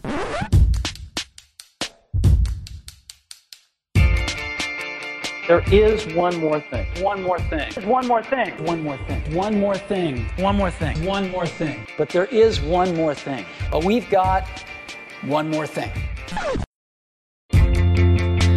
C'est parti pour les trucs en plus. Moi, je vais commencer. Hein, mon petit truc en plus, c'est alors je suis tombé dessus un petit peu au hasard. C'est un thread, un sujet sur le forum de The Escapist Magazine. Peut-être que vous connaissez. Enfin, je connaissais pas non plus. C'est une genre de site euh, blog euh, pop culture où ça parle de ciné, séries avec probablement euh, 18 000 articles par jour sur le MCU. euh, bon, comme d'habitude hein, pour tous les pour ce genre de blog. Euh, donc un sujet de forum qui est All game you remember playing but can't remember the name of. En gros, euh, le- les vieux jeux dont vous vous souvenez avoir joué mais dont vous vous rappelez pas le nom. Et là, euh, je mettrai le lien sur le billet de l'émission. Et là, c'est 900 pages de messages à base de j'ai des souvenirs vagues d'un jeu, j'y jouais dans les années 98-2000. euh, C'est un jeu de plateforme avec un magicien. euh, bref, voilà. Donc des descriptions tout le temps hyper vagues et des gens qui y répondent. Ça Et ferait un des très fois- bon quiz. Ah, ah, mais oui, mais alors mais moi j'ai lu genre euh, je suis resté un soir j'ai lu genre une cinquantaine de pages quoi. C'était dingue. Donc c'est c'est genre il y a un mec qui va demander euh, j'ai des vagues souvenirs d'un jeu sur PC en 95, c'est un RTS, euh, un jeu de stratégie avec des humains et des aliens. Débrouille-toi avec ça. Et donc il y a tu vois, il y a des moments incroyables, il y a un mec en dessous qui va lui dire bah écoute là tu viens de décrire genre 90% des RTS qui existent à cette époque. Puis juste en dessous t'as un mec qui va faire c'est ce jeu là et effectivement c'est ce jeu là quoi. C'est que des trucs comme ça. Et je, moi, j'ai, enfin, c'est 900 pages de, de ça. Et euh, je suis bien content. J'ai trouvé plein de jeux euh, dont j'avais oublié le nom. Et effectivement, j'y jouais sur Mega Drive, sur PC, etc. Euh, voilà, donc euh, je suis bien content d'avoir retrouvé ce petit thread. Euh, je le mettrai, je vous invite à aller le lire parce que c'est toujours très sympa de voir des gens retrouver des, petits souvenirs d'enfance comme ça euh, pour ceux, pour les gamers qui sont autour de la table et qui nous écoutent bien sûr. Enfin voilà, euh, je vous conseille d'aller le lire. Euh, Quelqu'un a un petit truc en plus? Euh, Non, ouais, Guillaume. Ouais, alors euh, c'est pas. euh, Fais-tu spoiler euh, du. Ah ouais, c'est ça, autopromotion. non, non, euh, j'y ai pensé, mais non. Euh, c'est pas une recommandation entre guillemets, mais plutôt euh, un- une sorte de bouteille à la mer que je vous lance parce que euh, j'ai découvert euh, récemment une série qui s'appelle Ad Vitam euh, sur euh, Arte et dont les épisodes euh, sont disponibles au compte-goutte sur YouTube, Ad sur euh, la chaîne. Euh, j'ai trouvé ça nul, totalement nul, C'est et je n'entends que euh, euh, de, de bons euh, retours sur cette série. J'ai lu des trucs, dont il y avait eu un billet sur Kifim tout à l'heure. Ouais, J'ai vu et euh, apparemment il y a beaucoup de bonnes critiques. Il y a très, euh, très bonne, je crois que Série Manial l'a élu euh, série française euh, dans son dernier festival. Il y a beaucoup de podcasts qui en parlent en disant euh, c'est vachement bien, notamment. la série française voilà, un euh, épisode et j'arrête, euh, ils en parlent. Super articles, etc. mais- Et, euh, et je ne comprends pas en fait. Donc euh, aidez-moi, euh, regardez-la et euh, dites-moi ce que vous en pensez. Euh, Ah ouais. Encore une fois, du coup c'est gratuit, c'est disponible sur YouTube, donc c'est relativement facile d'accès. Euh, C'est à peu près 50 minutes par épisode. euh c'est 50 minutes par épisode, il y aura je crois 8 épisodes, donc c'est Euh, assez court. Euh, peut-être 6, ouais, peut-être Ouais. 6. Euh, Yvan Attal, alors le petit pitch rapidement, mais c'est une société qui a réussi à en gros euh, vaincre la mort en, en trouvant ah bah, tout simplement un petit une peu la manière. euh, saison 3 ou 4 de Torchwood au final. Oui, c'est ça, exactement. Ouais. ouais. C'est vrai, c'est vrai, c'est vrai. Euh, et euh, voilà, dans cette société où euh, on peut ne plus mourir, euh, on retrouve euh, des jeunes gens qui se suicident par choix et donc il y a une enquête policière qui est menée par Yvan Attal qui est au demeurant très très bon Oui. Dans ce rôle de flic un peu désabusé qui me fait énormément penser à Al Pacino moi je trouve euh, cet acteur mais et euh, mais mais je ne comprends pas c'est on est dans le cliché euh, franco-français de la série euh, C'était quoi? C'était Trépalium? J'allais dire. ouais il y a eu Trépalium, et Transfert aussi dans Ah, les séries euh, Trépalium, on, a, on a Ouais. eu des décors tout blancs, hein, franchement. Ah, c'était- euh, terrible. palichon. Et en fait, il y a vraiment une- quelque chose dans le dialogue, dans la manière dont les personnages parlent, qui est bien. vraiment pas du tout naturel, etc. Et euh, voilà. Donc je sais pas, euh, je suis assez dérouté parce que euh, d'habitude, euh, je trouve qu'en général, on est assez, euh, enfin, les gens sont assez critiques dans les podcasts ou les, les articles que je lis. Et là, non, ils sont dithyrambiques. Même si j'ai l'impression qu'en gros, c'est un petit peu en mode. euh, pour du français, c'est bien quoi. Donc regardez-le, Ouais. tu vois. Mais euh, voilà. de- Je veux avoir vos avis de- là-dessus de- parce que. Euh, bah, écoute, euh, je ne regarderai pas parce que je préfère regarder autre chose. Mais oui, je te comprends. Euh, donc, attends, comment ça s'appelle? C'est Ad Vitam, voilà, c'est ça? Ad vitam, ouais. Faites-vous votre avis en fait. Euh, Clara? T'as un petit. Non, t'as rien Euh. Bah, bah écoute, si tu veux, je te laisse. En fait, 30 je pense qu'elle a un truc, réfléchir. mais elle ose pas le dire. non, mais si par hasard vous passez à Lisbonne, Ah, bah, je vous euh, conseille, toutes les non, semaines. je, je vous conseille le, le musée euh, des Azulrelos. Mm. Et en fait, euh, donc j'étais à Lisbonne euh, la semaine dernière, et euh, sur beaucoup de, des bâtiments et des immeubles, il y a des faïences et des ouais des faïences décorées, etc., qui recouvrent les façades, etc. Et donc il y a le musée, et, et c'est très très beau, et c'est un très très bel endroit, et ça raconte tout le, toute l'histoire de donc des, des Azulrelos de, de Lisbonne depuis l'époque des morts, donc des des de la période islamique jusqu'à jusqu'à la Renaissance, etc. Et du coup, il y a des très très belles pièces et des très très belles euh, euh, mosaïques et euh, l'endroit est très très beau. Donc, donc voilà. On a fait des petites vacances à Lisbonne. On a fait des petites Eh vacances. bah, dis donc, on s'emmerde pas, dis donc. Voilà, oui. Eh bah, oui. Euh, Manu Oui, bon, c'est un peu par défaut parce que j'ai eu un peu de mal à trouver euh, quelque chose étant donné que. euh, Red Dead Redemption. entre autres. Euh, non, c'est une chaîne, je sais pas trop si elle est, si elle est connue maintenant ou quoi, mais une chaîne YouTube euh, qui s'appelle euh, Et tout le monde s'en fout, Oui. que j'apprécie tout particulièrement, euh, qui traite de plein de sujets euh, différents, polémiques ou pas. Et, Très très bien, ouais. et euh, j'aime beaucoup la. Enfin, je prends beaucoup de plaisir à la regarder, même si elle est pas forcément toujours très bienveillante, mais en tout cas, elle est très instructive et, euh, et apporte pas mal de, euh, de comment. euh, de matière à réflexion, en tout cas. Ouais. Moi, je les trouve. Ouais, c'est vrai que je, je, je regarde aussi. Je les trouve toujours très justes euh, dans tous les sujets qu'ils abordent. notamment le dernier sur la mort. Je sais pas si tu Ouais, l'as vu. Tout à fait. D'ailleurs, euh, j'étais assez surpris parce qu'il y a une petite mise en scène entre l'épisode d'avant et celui-ci. euh, Ah ouais? Parce que justement, en fait, il- dans l'épisode précédent, il décède et c'est pour ça qu'ils font sur la mort. D'accord. euh, Et c'est quoi l'épisode précédent? Euh, c'est celui sur le féminisme. Ah non, celui-là, j'ai pas vu du coup. Mais du coup, euh, ouais, c'est il y a pas mal de sujets euh, très très Mm. intéressants. et, euh, Mais effectivement, et je crois qu'ils ont sorti un bouquin, euh, il me semble avoir vu ça. c'est euh, possible. J'ai l'impression qu'il y a plein de, plein de youtubeurs qui sortent Mm. des bouquins. Oui, c'est clair, ouais. ouais. Ça y est, la nouvelle. Oui, euh, ah, j'ai vu, c'était ouais. quoi C'était euh, McFly et Carito qui ont McFly et sorti un bouquin. Carito, il y C'est a, quand même- il y a Fossoyeur aussi. Patrick Beau avec euh, microfiction, Ouais, nanofiction. euh, nanofiction, Après, euh, il y a des cracks. Des cracks, mais lui, c'était pas YouTube, c'était Twitter pour le Ouais. coup. Ah oui, c'était Troisième Porte. Oui, mais il est. Troisième droite, Troisième droite. Ah ouais, c'est pas un youtubeur, mais il s'est fait connaître grâce à. Dailymotion. Disons que YouTube, ça ouvre quelques Donc, euh, petites portes ouais. quand même. Hein. Oui, c'est ça. Eh ouais. Très bien, merci, merci. C'est c'est la fin de cette émission. euh, Ah, après non. 1h30 d'émission, pff, ça y est, le, YOLO est, le YOLO est total. là. Alors là, une heure d'émission, oui, bien sûr, 1h30. Dis aux gens du chat qui nous ont suivis Ouais, hein, merci. euh, et aux gens qui arrivent à l'instant, je suis en train de le voir. Ou c'est peut-être Manu qui vient de se connecter avec son téléphone. Ah, peut-être. Enfin, bref. Euh, merci d'être venu, hein, ça fait plaisir. C'était Bah, merci à toi. émission. Plaisir partagé. On va faire un petit instant pub euh, si vous voulez. hein. Clara, est-ce que tu as une pub à faire, un Twitter à donner ou peu importe? Non. Non, bah ok, très bien, ça va vite. Rien du tout. Euh, Manu, Guillaume, si vous avez un petit, une petite pub à faire ou, ou un Twitter à donner ou Oui, bah vous pouvez suivre euh, Tour- Tournée Générale, euh, du coup, le podcast sur euh, Twitter et sur euh, SoundCloud. où, qui euh, reviennent la semaine prochaine, ils l'ont dit. Ils Euh, nous ont promis. Tout à fait. La semaine prochaine, dans un mois, tout à fait, ouais. Euh, non, non, voilà, on, on est un petit peu en pause en ce moment, mais, euh, on, Mais ça va on- revenir. on va revenir et puis on participe à, à- à des trucs chez les copains, ici, Oui. chez Kiffin, Aussi. euh, donc euh, Oui, voilà. tu es partout. Tout à fait. Moi, je suis boulimique. J'adore. Profite pour rappeler que le 20 et, 20 et 21 avril 2019 à Rennes, ce sera euh, encore et toujours pas de Rennes. hein. Euh, la rencontre autour du podcast à Rennes, c'est gratos, faut juste vous inscrire euh, sur le site podrennes.fr. On est qu'en novembre, mais ça part pas mal au niveau des inscriptions. je pense qu'on aura du monde et on aura des bonnes petites animations. C'est cool. Mais je pense que j'aurai largement le temps d'en reparler de toute façon. On a hâte. Ouais, j'ai très hâte, j'ai très hâte. Euh, en ce qui concerne l'émission, vous pouvez retrouver l'émission sur PodCloud. hein, euh, vous, aurez le détail euh, de tout ce dont on a parlé et la petite adresse mail pour venir si vous voulez participer. On sait jamais, comme d'habitude, oui. je, je le répète. Venez chez Euh, Il y a une page Facebook, mais euh, je poste jamais rien parce que c'est Facebook. et il y a le Twitter carte blanche. euh, C'est vraiment de la PDC. promo Ah oui, mais moi je suis très fort en com. Alors là, les gens euh, me retrouvent faire un partout. master sauf- après tout. Ah oui, euh, alors attends, moi, moi le fun s'arrête euh, une fois que j'ai publié l'émission. Après, je n'ai plus rien à foutre. hein, euh, faites ce que vous voulez. Bon, alors on se retrouve dans euh, peut-être deux semaines. Bien, merci. Vous revenez quand vous voulez. Hein. Avec plaisir. Avec plaisir. à Et à la prochaine. Salut. Ciao, ciao. Salut.